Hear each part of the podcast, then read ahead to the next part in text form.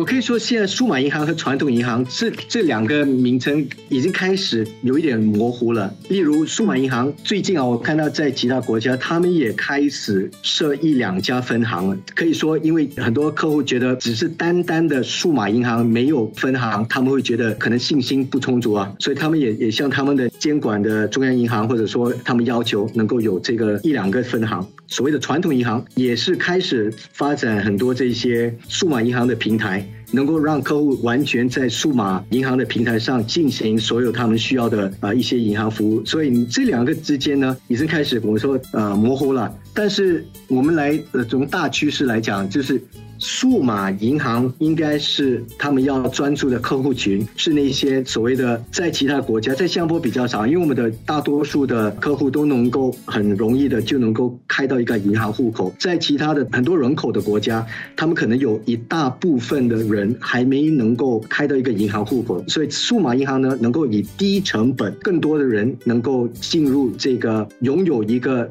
银行户口的一个阶级，价格会比较低廉一点吧，数码银行。那个成本会比较低一点，利息方面呢，从理论上应该是可以比较高，或者说你贷款，你的那个贷款那个利率也可能比较低，或者有一些一些费用啊，可能比较低，所以这是那个所谓的数码银行，他们在原则上应该能够提供给客户的一种优势。除了觉得传统银行和数码银行之间的界限越来越模糊。大华银行 Tomorrow 及集团数码银行董事总经理兼主管林世约也对比了两者之间的运营方式。不同的地方在于，数码银行在营运方式是提供手机互联网一站式服务。两种银行目前还没有在价格方面做出区分呢。我们看到现在了，在在我们新加坡的市场来说，供应在网上服务的数码银行，这个后端营运成本如果能够比较低，能够更好的把价值传给客户本体。另外一个一个行业看到就是廉价航空嘛，廉价航空。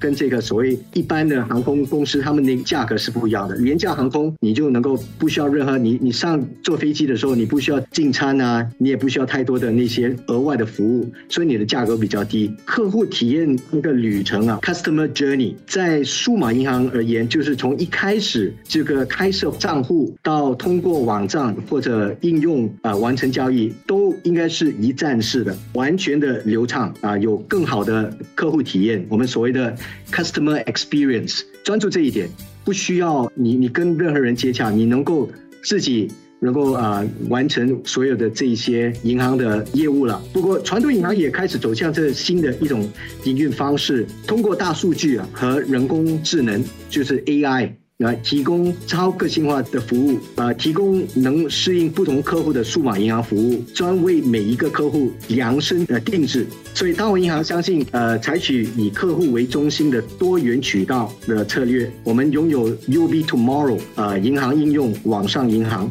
所以，这个在新加坡和整个东南亚地区啊，多个国家，我们也有这个分行和财务管理中心。所以可以说是两者兼施。生活加热点。几家数码银行在本地正式投入服务。新月社科大学市场学副教授关崇认为，因为来自不同领域的业者的加入，数码银行下来很有可能会以不同的数据为客户进行信用评级。那我们可以看到，现在非常多的数码银行呢，是依托于现有的平台，对这个现有平台的一些用户进行转移到它新兴的这个金融平台上面来啊。那比如说，我们提到刚刚发的一些数码银行的牌照哈，像优信银行，优信银行是基于渣打和直种哦，那它其实是有是可以基于呃。渣打本身的用户数据和子总本身的一些用户数据，那它就占领了一些数据上的优势。通过这些数据本身，它可以从多方面